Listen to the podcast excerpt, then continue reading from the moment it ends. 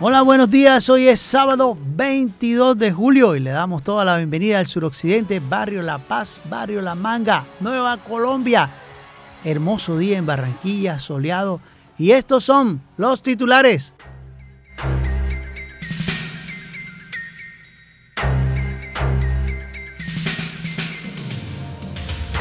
...92... 92 líderes sociales asesinados en primer semestre del 2023 explicó la Defensoría del Pueblo.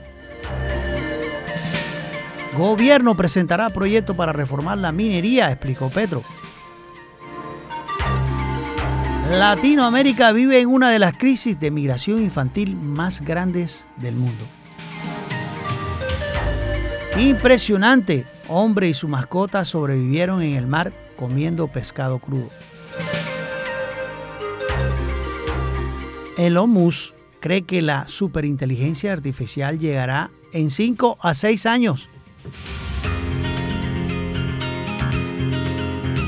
La estructura de este equipo es para jugar bien y ganar, explicó el Bolillo Gómez. Definitivo, Colombia no participará en la Serie Mundial del Caribe 2024. Y en béisbol, José Quintana también Grandes Ligas debutó con derrota con los Mets de Nueva York. El 2 de agosto empieza venta de boletería para eliminatoria sudamericana. Y en el arte del cine, en una, digamos, una grabación fuera de serie, que es el gran formato. Muy pocas películas tienen la oportunidad de hacer gran formato. La película Oppenheimer superó a Barbie en cine de la India.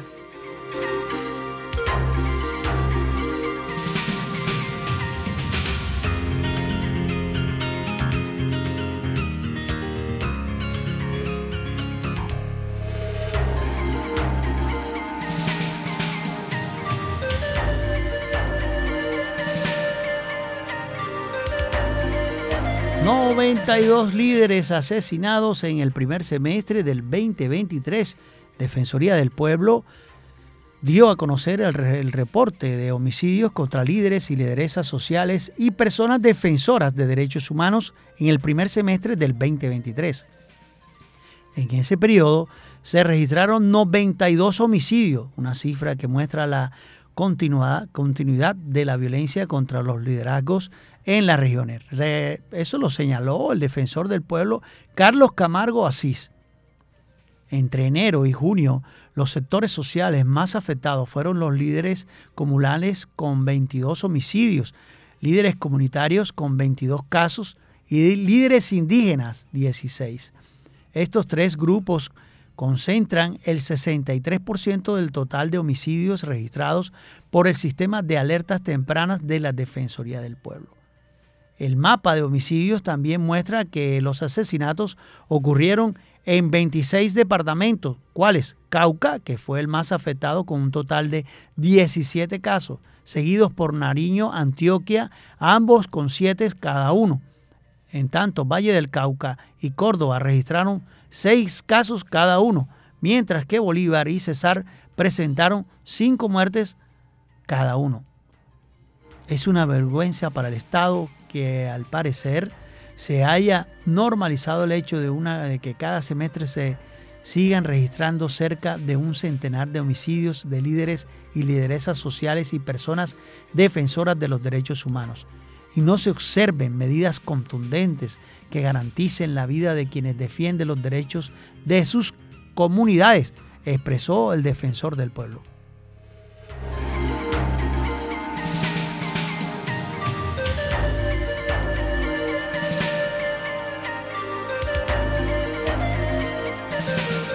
Gobierno presentará proyecto para reformar la minería. Sí, señor, eso lo explicó en el Congreso. El presidente Gustavo Petro dijo este pasado jueves 20 de julio en su primer discurso de instalación de sesiones en el Congreso de la República que uno de sus énfasis será la minería ilegal, a la que responsabilizó, de generar problemas ambientales, pero también sociales que afectan a los pequeños mineros, sobre quienes dijo que fueron olvidados por el Estado. Se refirió en, especial a la gran minería a cielo abierto, por eso vamos a presentarles a ustedes un proyecto de ley en este periodo de sesiones, explicó el presidente, que versa sobre la minería para volver a establecer una alianza entre pequeña minería y Estado. El jefe de Estado hizo referencia a que sigue creyendo que el país, que en el escenario actual de la humanidad puede ser potencia y volver la vida un eje de la lucha política y social.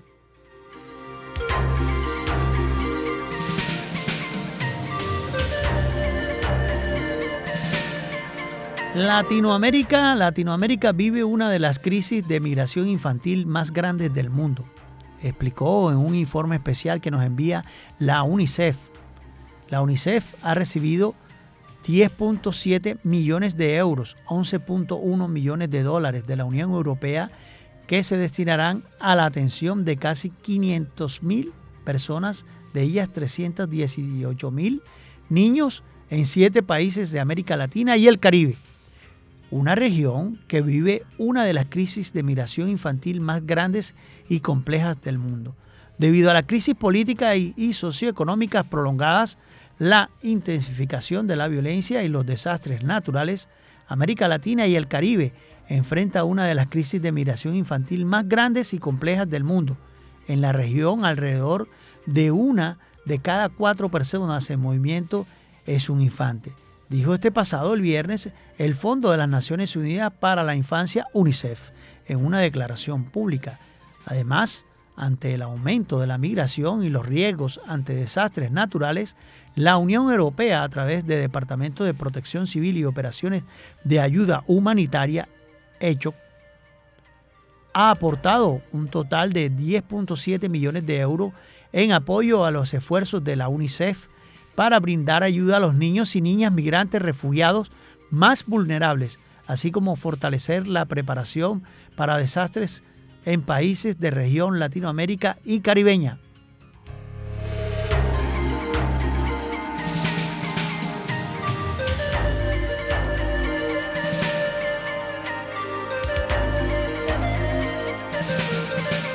Hay una noticia impresionante. Vemos un hombre y su mascota que sobrevivieron en el mar comiendo pescado. Timothy eh, Lee Dicey Sadok, un australiano de 54 años, junto a su perra Bella, duraron tres meses a la deriva en el Océano Pacífico y el pasado lunes fueron rescatados por un buque atunero mexicano perteneciente al Holding Group Mar. Una vez rescatados, 1.200 millas de tierra en un catamarán averiado llamado Aloha Tao. Al hombre, eh, bueno, el hombre contó que Bella y él se alimentaban de pescado crudo y de agua de lluvia para sobrevivir.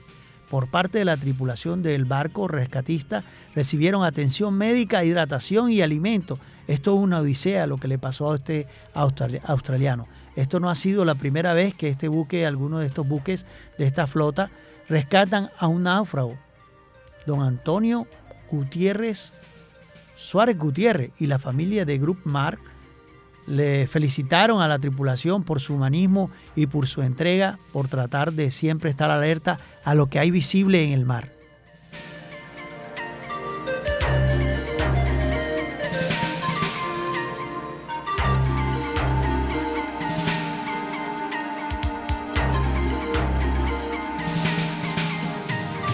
Juan Ramón, oye, mira, cuidado, Juan Ramón, diciéndoselo y cayéndose. Fue en vano la lucha en los escalones, fue tan fea la manera de bajar que se le rompieron los pantalones. ¿Cómo se ha caído Juan Ramón? ¡Ay, bendito! No tenía la menor idea, una pierna en un zafacón la cara en la seda, una pierna en un zafacón y la cara en la seda.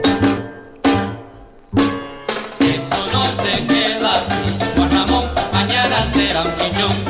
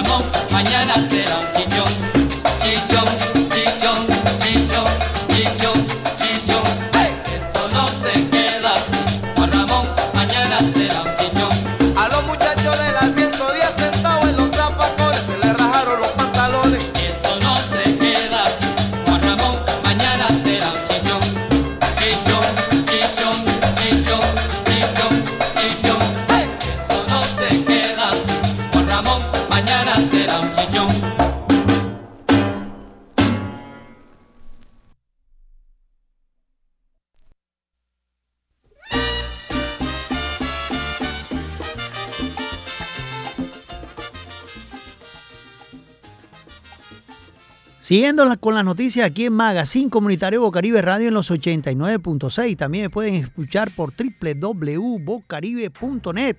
Sí, me pueden escuchar también por el streaming, por si están fuera del país, Radio Garden, eh, Barranquilla, Bocaribe Radio, Barranquilla, opción Barranquilla. Siguiendo con las noticias, vemos una noticia en donde Elon Musk, que es el creador de la superinteligencia artificial, nos cuenta que él cree que la, la superinteligencia artificial llegará en 5 a 6 años. El magnate Elon Musk dijo este pasado miércoles que cree que en uno de más o menos en 5 o 6 años habrá surgido una superinteligencia artificial capaz de superar a cualquier ser humano en cualquier disciplina. Esto no significa necesariamente que sea más inteligencia que la suma de todos los humanos, explicó Moss durante un evento en Twitter junto a dos congresistas estadounidenses. El evento realizado a través de la función Space de la plataforma buscaba mantener una conversación sobre el futuro y los peligros de la inteligencia artificial y en él participaron el representante demócrata por California Ron Khanna y el representante republicano Wisconsin Mike Gallagher. Los tres participantes estuvieron de acuerdo en la importancia de regular el desarrollo de las tecnologías de la inteligencia artificial, aunque con diferencias en el enfoque. Cana abogado por, el, por la creación de una agencia al estilo de la Administración de Alimentos y Fármacos, con especialistas que aseguran la seguridad, pues, valga la redundancia, de los productos en el mercado. Gallagher sin embargo, consideró que una agencia eh, de este tipo no podría ser lo suficientemente dinámica para mantener al tanto de todas las innovaciones con rapidez. La conversación se produjo al mismo día en que Moss eh, anunció su nueva empresa, cuyo propósito asegura que es comprender la verdadera naturaleza del universo. Según la web de la firma, el proyecto estará liderado por el propio Moss, y cuenta con un equipo de una decena de personas que han trabajado en empresas como David High, OpenAI, Google, Razer, Microsoft, Research y Tesla. El magnate ha avisado a varias ocasiones pues, que del riesgo que supone para la humanidad el desarrollo sin supervisión de la inteligencia artificial, pidiendo incluso una pausa a la creación de nuevos programas para entender mejor sus posibles efectos.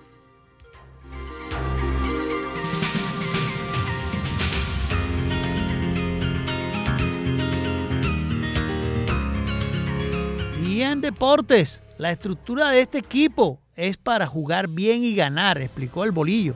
El técnico del Junior reiteró pues que la confianza en el equipo que se armó y dijo que contra Medellín hará cinco cambios. Hernán Darío Gómez acostumbra a dejar frases resonantes cada vez que habla y su equipo no está bien, como en este caso el Junior, que arrancó perdiendo como local. Suele ser más contundente en sus declaraciones.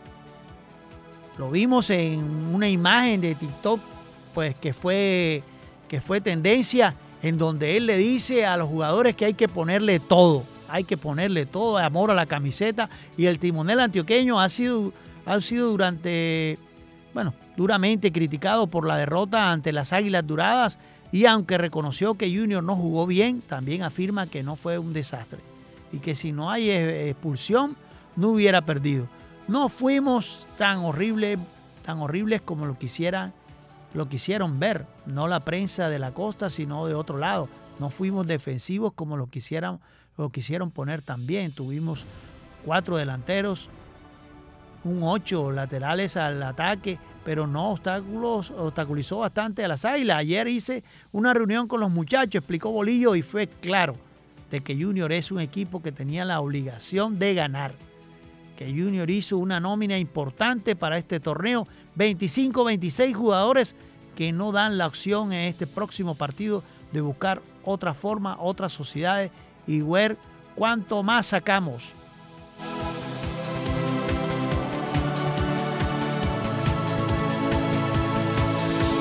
Y en béisbol vemos eh, pues, definitiva la decisión pues que Es una decisión que nos pone a pensar porque veníamos haciendo una buena actuación en lo que eran los centroamericanos y lo que era la Serie Mundial del Caribe. Definitivo, Colombia no participará en la Serie del Caribe para el próximo año. Grave. La Confederación de Béisbol del Caribe confirmó la realización del torneo con siete equipos. En definitivo, Colombia no participará en la Serie del Caribe 2024, la cual tendrá como sede el estadio Land Airport Park de Miami, con la participación de siete equipos. Así lo reveló este pasado viernes el periodista de ESPN, Enrique Rojas, quien en su cuenta de Twitter informó que tomarán parte los países miembros de la Confederación de Béisbol del Caribe, República Dominicana, Venezuela, Puerto Rico y México. Más los invitados, ¿cuáles son los invitados? Nicaragua, Curazao y Panamá. Colombia, campeón del torneo del 2022, había sido excluido junto a Panamá por no cumplir con el pago de 200 mil dólares exigido por la Confederación. Qué tristeza. Hace un mes el presidente de Dipro Béisbol, Pedro Salcedo Salón, manifestó que el monto para asistir en la Serie Mundial del Caribe había subido a 300 mil dólares, lo cual había sido imposible la presencia de Colombia. A nosotros no nos llegó formalmente la invitación de la Confederación de Béisbol del Caribe por, y, eh, bueno, por interpuestas personas no... Eh, no nos enteramos que para asistir debíamos pagar 200 mil dólares y después 300 mil, más los gastos que accedieron a 120 mil dólares, afirmó Salcedo en aquella oportunidad. En opinión del dirigente, Colombia no podrá gastar ese dinero para participar en un torneo de una semana de duración.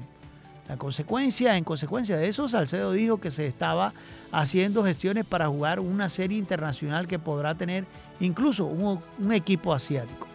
Según Salcedo, la, ausencia de Colombia en la Serie del Caribe no debe afectar a ningún, ningún interés próxima temporada 2023-2024 del béisbol colombiano, que arranca este 3 de noviembre.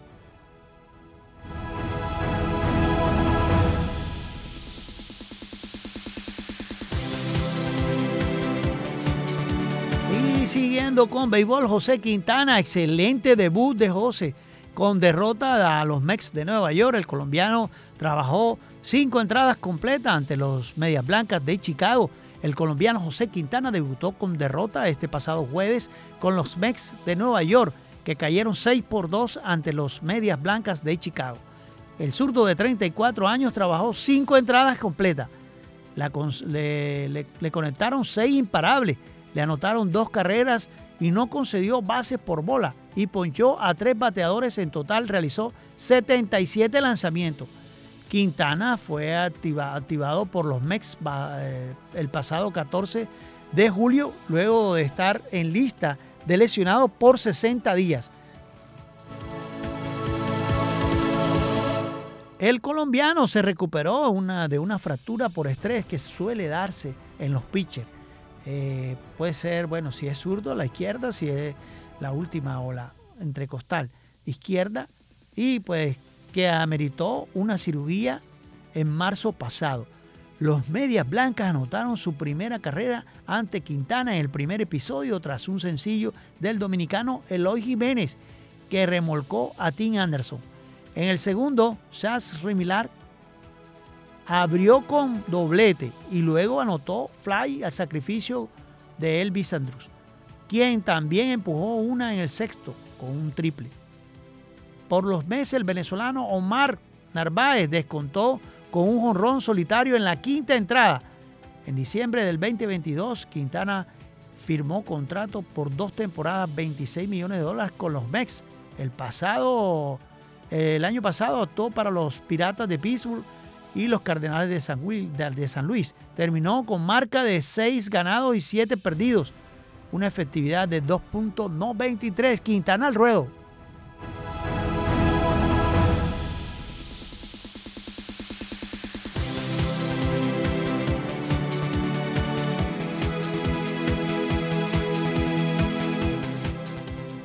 Hemos visto en el preámbulo de lo que es la película de Oppenhei- Oppenheimer, que hace alusión a lo que fue la Segunda Guerra en cuanto a, la construcción de esa bomba atómica, que no la queremos recordar, pero esa película pues nos hace con un gran formato, que ya muy pocas películas hacen, trabajan en ese gran formato, y que es todo un reto, es todo un reto trabajar en, en gran formato.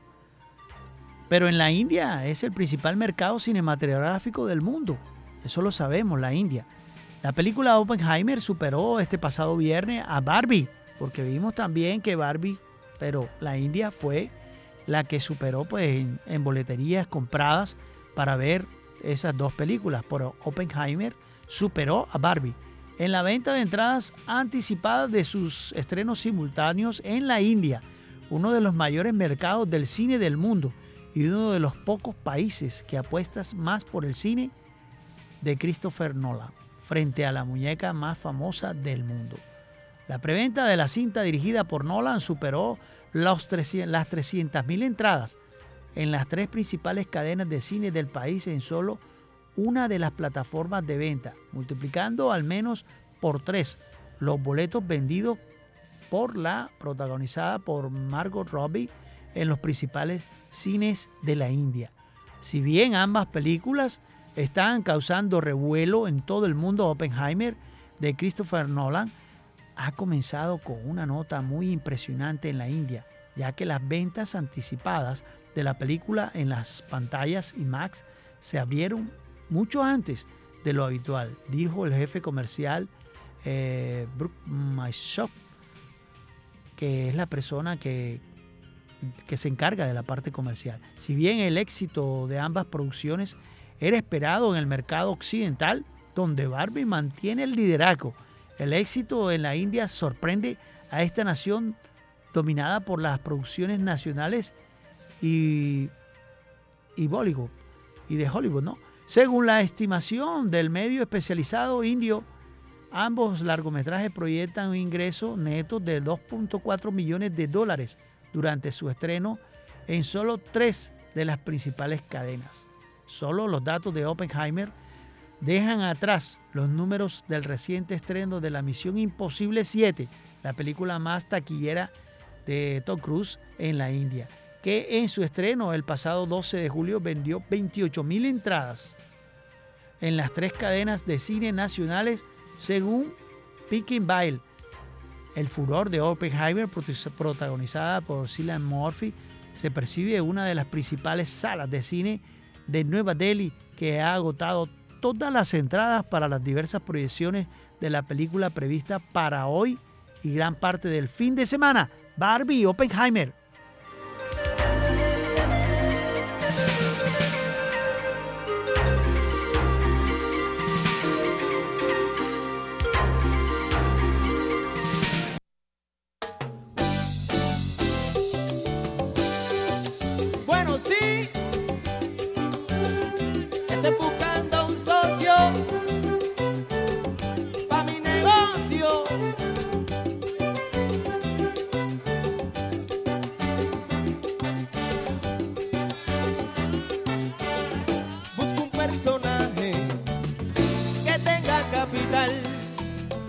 Con dinero suficiente y que me quiera ayudar.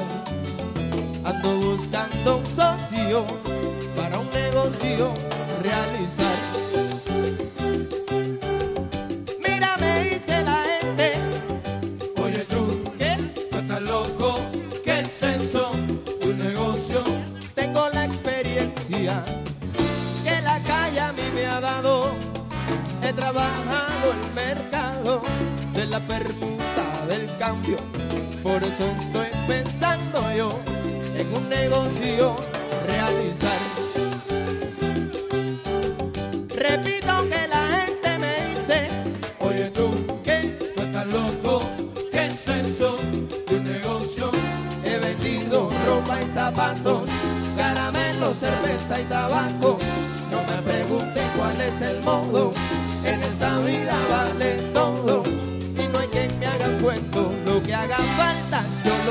Yo lo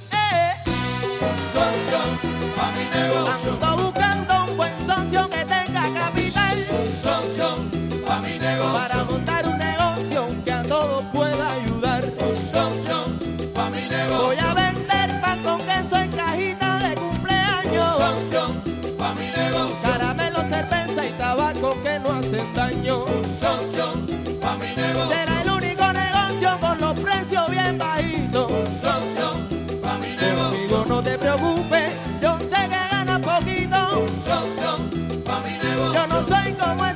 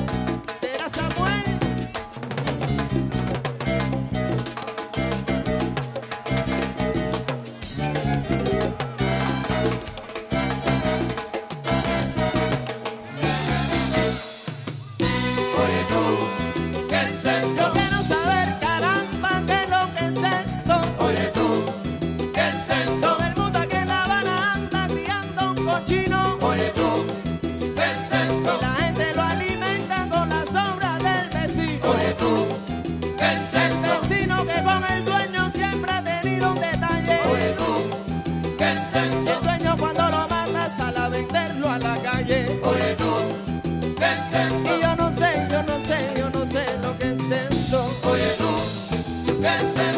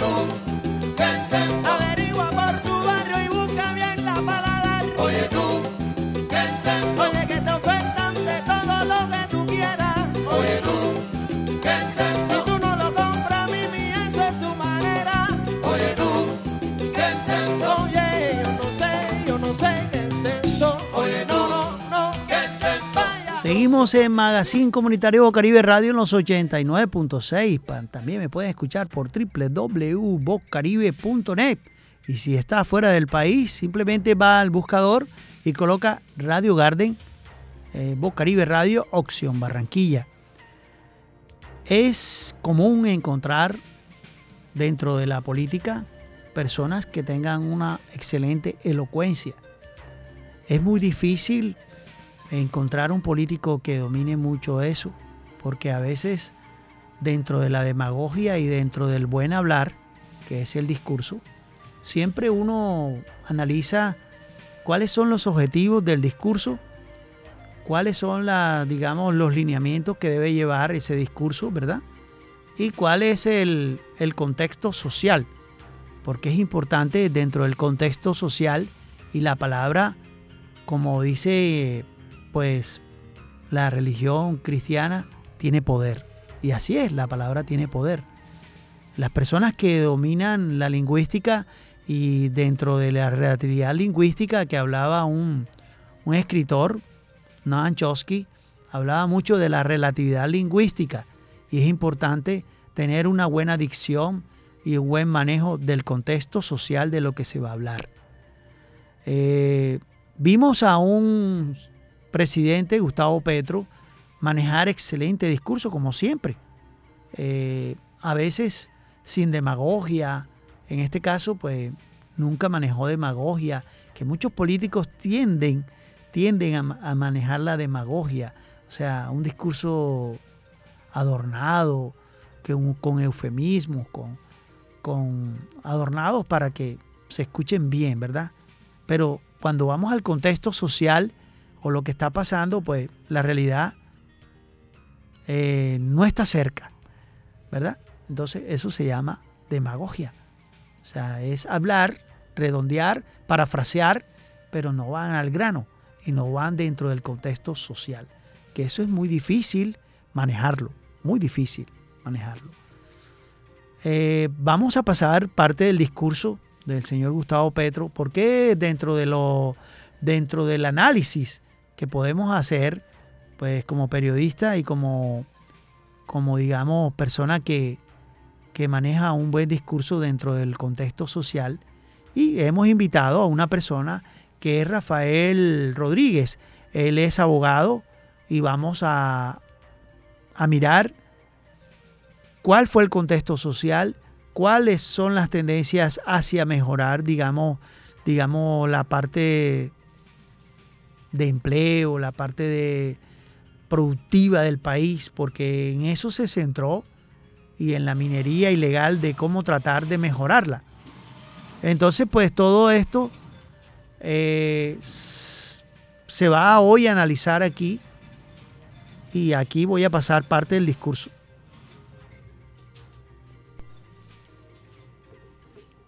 las circunstancias que hacen o un mejor vivir para millones y millones, para toda la sociedad colombiana, o lo contrario. No es un congreso marginal, no está debatiendo leyes inocuas, inocuos, no está en otro país ajeno al de nuestra propia sociedad colombiana. Están ustedes en el centro del país. Y así será en los meses que vienen. Y es importante, por lo menos, tener clara para cada congresista, para cada ciudadano, ciudadana, la posición del gobierno, qué es lo que pretende, para dónde va. Que no se puede forjar esa idea a través del prejuicio. El prejuicio no, llega, no lleva sino a una muy mala política y en general a los desastres de las naciones, sino que tiene que ver con el análisis, que tiene que ver con la razón, que tiene que ver con el entendimiento que al final es lo específicamente humano, lo que nos separa de los demás seres vivos, animales. Y por eso quiero comenzar un poco explicando algo conceptual sobre qué es lo que busca el gobierno colombiano, qué es lo que le propone al país y qué es lo que le propone al Congreso, por tanto. Nosotros dijimos en campaña electoral, queremos construir de Colombia una potencia mundial de la vida. No es un eslogan de campaña como tantos, es un concepto. Realmente creemos que Colombia en el escenario actual de la humanidad puede ser potencia y lo puede ser alrededor de volver la vida un eje de la lucha política y social. La vida como un concepto que entra en la política, que antes era un lugar común porque quién podía cuestionar la vida, dirían en parlamentos antiguos, incluso quienes no habían vivido o no habían leído sobre los grandes genocidios en la humanidad, las grandes extinciones de la vida en el planeta hace millones y millones de años.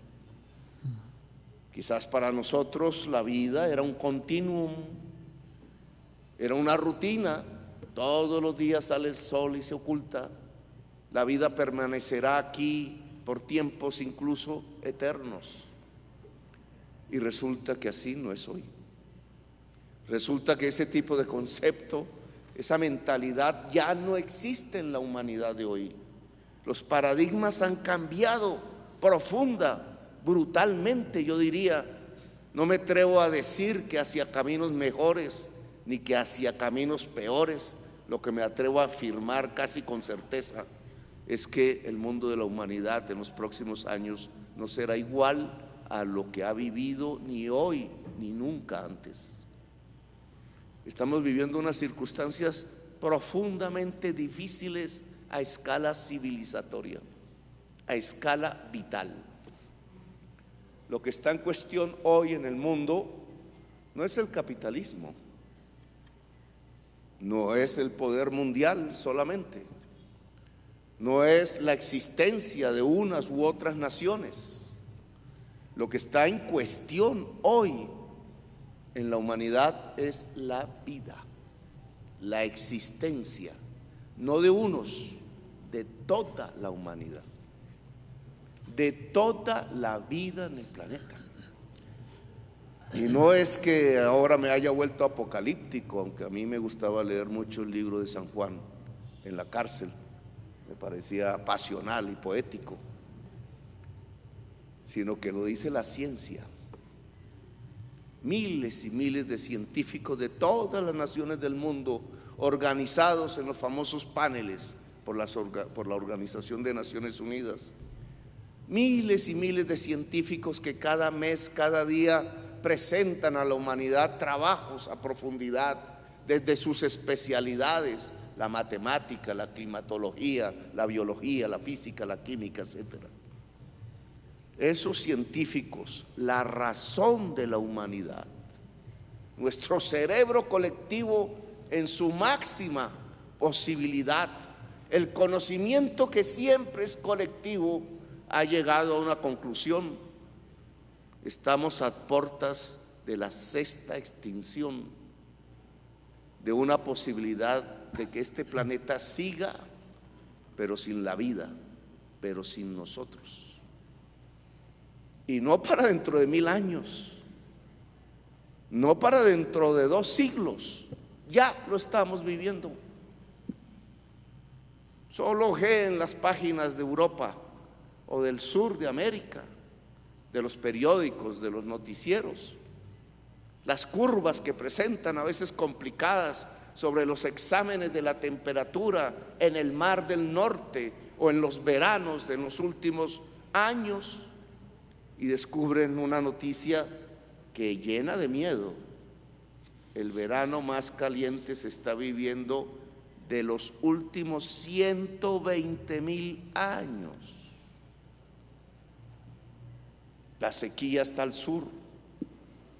La ciudad de Montevideo se quedó sin agua. En China la temperatura es de 52 grados centígrados, invivible, si no hubiera tecnología. Y en el Golfo Pérsico alcanzó a 62 grados centígrados. Cualquier ser humano que se exponga media hora allí muere. Y ahora viene sobre nosotros, se anuncia no el niño que siempre había, sino el niño combinado con la temperatura del planeta Tierra más alta de los últimos cien mil años. Y dicen los científicos, afectaría fundamentalmente la Guajira. Lo que está en cuestión es la vida. Estos ahora, ¿qué serán 10 años? ¿Qué serán 20? ¿Qué será en la vida de nuestros hijos? ¿Qué será en la vida de nuestros nietos? ¿Qué tipo de catástrofe verán nuestros nietos, los nuestros, si no somos capaces de hacer los cambios y las transformaciones hoy? Porque no se puede hacer ya dentro de 20 años, porque ya no se puede hacer en la vida de nuestros hijos, porque los cambios y las transformaciones ya no se pueden hacer en la vida de nuestros nietos, ya es irreversible si no lo hacemos en la próxima década. Nosotros, ustedes, como ustedes, los líderes políticos y sociales de la humanidad. No es apocalíptico, es la ciencia lo que nos lo dice. Y lo que nos dice entonces es que la vida está en cuestión. Claro que entonces la política cambia, se transforma, las tensiones se agudizan, Las relaciones de poder terminan en guerras. Los éxodos aumentan. Donde se fundó, donde se creó por primera vez la palabra democracia, la palabra república, está la fosa común más grande del planeta. No queda en Colombia, no queda en México, no queda en la América Latina, queda cerca de la Grecia. Y por Colombia pasan hoy 250 mil personas en el peor lugar para la existencia humana, el tapón del Darién, 40 mil niños y niñas pasando por allí, muriendo. Y nos dice la fuerza pública que una proyección nos podría llevar a medio millón este año y que el año entrante podría ser un millón. ¿Y cuándo habíamos visto nosotros eso? ¿Y cómo estamos preparados para vivir eso? Cuando los pueblos del sur se están yendo hacia el norte, porque es en el norte en donde podrá quedar el agua durante unas décadas después de que nuestros países se vuelvan desiertos, si es que no hacemos nada hoy. Por eso nosotros hablamos de hacer de Colombia una potencia mundial de la vida. Es en ese contexto es porque somos aún hoy la explosión vital que nos convierte en una potencia de la biodiversidad natural. Y es porque nuestra diversidad cultural, no más en el Amazonas se hablan 300 lenguas, nos convierten en una de las grandes potencias de la diversidad cultural del ser humano, de nuestra propia diversidad. Y que si juntáramos esas dos diversidades pletóricas que hay en Colombia, pues tendríamos un camino indudablemente que quizás no sea prefigurado por la política antes, pero que yo quisiera apostar y proponer a la historia del hoy. El camino de Colombia es su propia diversidad, su propia vitalidad natural y humana. El camino de Colombia es ser en un mundo que muere, una potencia mundial de la vida. ¿Y cómo lograr ese camino entonces? ¿Cómo llegar a él? Tiene que ver con el socialismo, como algún prejuicio señala por allí, con la idea de que el socialismo es la propiedad estatal de los medios de producción y así podríamos llegar a ser potencia mundial de la vida. No, eso no es lo que proponemos. Tiene que ver con el capitalismo. Creo que nos podría ayudar en un tramo, pero aún no está resuelta la pregunta de si el capital puede superar lo que produjo un Frankenstein, la crisis climática. No podemos decir si sí o si no ya lo veremos. El camino que proponemos tiene dos pilares por ahora que hemos propuesto a nuestra nación. La justicia ambiental, la justicia social. Como dos columnas que a los Sansón alguien quisiera derribar. La columna de la justicia ambiental de cierto reequilibrio con la naturaleza que nos es indispensable para poder vivir. Y la columna de la justicia eh, social, sin la cual, aún con una naturaleza viva en el país de la belleza, como decíamos en Naciones Unidas, Seguimos aquí en Magazine Comunitario Bocaribe Radio en los 89.6 del FM. Eh, vimos este discurso de esta semana eh, encadenado al, presidente Gustavo Petro y pues la realidad es así, o sea, el, medio, digamos que estamos, estamos viviendo una crisis climática a nivel mundial y pues por eso hemos invitado hoy para, para tener algo así como, como el tema jurídico de, la, de lo que habla el señor presidente que, tiene que ver mucho con, la parte ambiental y la parte social. Y hemos invitado a, un abogado, de aquí de la comunidad, el señor Rafael Rodríguez. Él nos va a hablar más o menos acerca. Hola, señor Rafael, buenos días. Hola. Hola. Rafa.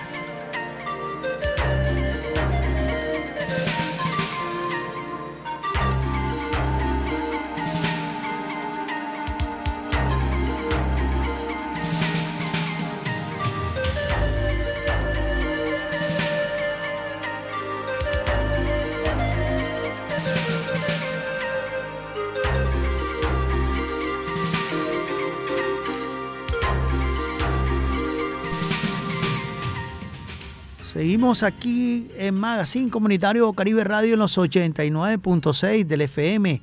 Eh, hemos querido invitar a una persona de la comunidad que es una persona que fue edil, es, él es abogado, es Rafael Rodríguez y es una persona que es conocedora de la parte jurídica y en la parte jurídica analizando el discurso del, señor Gustavo Petro, nuestro presidente, él habla de una parte ambiental y una parte social. Cuando hablamos de una parte social, tiene que ver mucho con, nosotros, o sea, con, mirar a ver qué, qué, se puede hacer para mejorar las condiciones de vida de una persona. Y cuando hablamos de la parte, eh, digamos, judicial, de la parte ambiental, es regir toda esa minería ilegal. Hola Rafa, buenos días para Magazine Comunitario. Tenemos más o menos 7, 8 minutos para divagar en el tema, en el discurso, pues de lo que fue eh, el discurso en, en, el Congreso del señor Gustavo Petro. Muy buenos días, Guido. Aquí complacido de que me tengas en cuenta en tu programa. Gracias, gracias Rafael. Pues las preguntas son esas la parte social y la parte ambiental jurídica de lo que se viene, porque es, es un cambio climático que nos va a afectar. Y vemos un éxodo grandísimo por el problema venezolano y el problema de crisis, de crisis este, laboral y de empleo en, en el Caribe, como es Haití, como es Cuba, como es Venezuela, que por aquí pasan y van hasta el Darién, ¿cierto? Eso no es un secreto. Y se están yendo hacia el norte. Más de mil niños diarios, dos mil niños diarios pasan por aquí, familias completas. Y es una crisis, una crisis que se viene fuerte para nosotros los sudamericanos. Y la parte ambiental que maneja él, en la parte jurídica, cómo él tocaría ese tema, o sea, la parte jurídica en cuanto a las minerías ilegales. Él habla de unas minerías que de pronto son pequeñas, pero que se, se pueden legalizar, señor Rafael, en la parte jurídica. Y la parte social, mejorar para nosotros, pues digamos, más empleo, más posibilidades de productividad del campo. ¿Cómo ve la situación? Bueno, Ido, eh, partiendo de, eh, en cuanto a lo ambiental, tú sabes que él quiere meter mano o desde ya está metiendo mano en ese sentido, porque sabes que los grandes inversionistas eh, son unos acaparadores y son los que están eh, proviniendo el, ¿qué te digo? Están eh, deforestando. Así es. Deforestando eh, las entidades que tenemos aquí en Colombia, hablando a nivel de Colombia, entonces de arborizaciones, de plantas, de, eh, de animales y toda eh, esa especies. Entonces, es lo que trata es de, ya hace, hace, un llamado, hace un llamado al Congreso, hace un llamado a todos los colombianos para que lo apoyemos. Y no es que lo apoyemos, sino que entremos en razón. Correcto. Porque nosotros mismos nos estamos acabando. Ya al permitir tales deforestaciones, esas, esas, esas talas indiscriminadas, esa eh, manera, digamos, de pescar con dinamita, todo eso, nosotros mismos, es que el ser humano es responsable de su propia desgracia. Entonces, eso es lo que él, en su periodo de gobierno, quiere parar, quiere de que nosotros en un consenso, como ayer lo dijo en su alocución, un, tener un consenso, porque es que él es la cabeza visible de nuestro gobierno, pero él no depende de él misma, porque hay un Congreso y un Congreso que debería de apoyarlo, eso sí, en lo bueno, no quiere decir o no quiero decir que él está intentando algo malo, no, en lo bueno, en lo productivo hacia nosotros como, como raza, como humanos, ya como personas que somos. Entonces, él, en, en cuanto a mantener pues nuestro medio ambiente, hombre, como colombiano, yo estoy viendo con buenos ojos eso. Y más que todo, que él habla de una política, porque tú sabes que eh, el minero artesanal está excluido. Pero ¿quién lo excluye?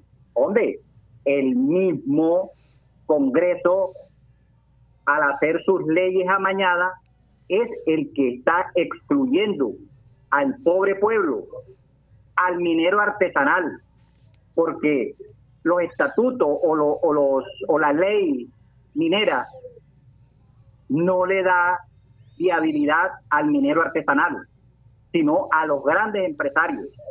O sea, son unas aspiradoras, absorben al pobre pueblo. Y ahí es donde él está intentando, y Dios quiera, que nuestro Señor meta su mano y los señores congresistas y los demás colombianos que tenemos cuatro dedos de frente, apoyemos esas propuestas de nuestro gobernante hoy, Gustavo Petro, presidente de la República de Colombia. Así es, ese consenso nacional que él habla, pues es buscar, buscar alternativas con los diferentes partidos de oposición, pero también vimos una oposición que le dice a él, la seguridad se le está saliendo de las manos, pero también no ven el trabajo que se está haciendo en Cuba, en donde están buscando una paz con, e, con el LN, que eso nunca había pasado. Eso nunca había pasado, tener al LN sentado. Nadie lo había logrado. Nadie, nadie, nadie. En tanto, digamos, y, haber buscado tantas cosas, como es la, como es, digamos, el, el cese al fuego, que ya lo tenemos. Así es, Guido. Pero mira una cosa, porque hay un poder destructor de la oposición. Sí. Porque qué bueno sería el consenso. Hombre, el presidente, por muy inteligente que sea, porque lo está demostrando que sí lo es, llamarlo, entrar a un diálogo. Así es. Vea, señor presidente, usted tiene unas propuestas maravillosas, excelentes, pero mire, nosotros tenemos otras. Así, así, así, asado. Amigo Rafael. Es que si no nos sentamos bajo el diálogo, no podemos echar hacia adelante nuestro país. Así es, así es. pues ya nos queda muy, muy poco tiempo, amigo Rafael, y pues vimos un discurso donde ya se quitaron los guantes porque ya fue menos, fueron menos o sea, no fue agresivo, no fue fuerte en el discurso y fue más que todo con, digamos, llevadero y cerró un discurso pues invitando a eso, al consenso, a la reunión con, con la oposición. Me pareció muy bien, muy bien. Bueno, sí, eso es lo que esperamos los millones de colombianos, hombre, que haya un consenso, que haya una paz. Así es. Porque mira, si, hablamos de amigo, la paz, amigo Rafa, amigo Rafa, se me acaba el tiempo. Vamos a hacer la despedida para todo el suroccidente que te escucha. Gracias, señor Rafael. ¿Cómo no? ¿Cómo no, Guido? Bueno, lastimosamente... Pues, sí, el tiempo, sí, así es. Pero quedamos pendientes para el próximo... por... pendientes, tranquilo. Claro, gracias, Rafa. No tenemos prisa, de todas maneras, pues a esta audiencia que nos escucha, eh, que nos ve ante el medio televisivo, pues... Eh, que estemos atentos y apoyemos de, una u otra forma nuestro nuestro gobernante, nuestro presidente Gustavo Petro y tengamos fe en nosotros mismos que sí podemos. Gracias. Y si podemos, vamos hacia adelante. Gracias, doctor. Gracias, amigo, amigo Rafael. Así es, sí, señor. Gracias, muy amable. Este fue Magazine Comunitario Bocaribe Radio en los 89.6.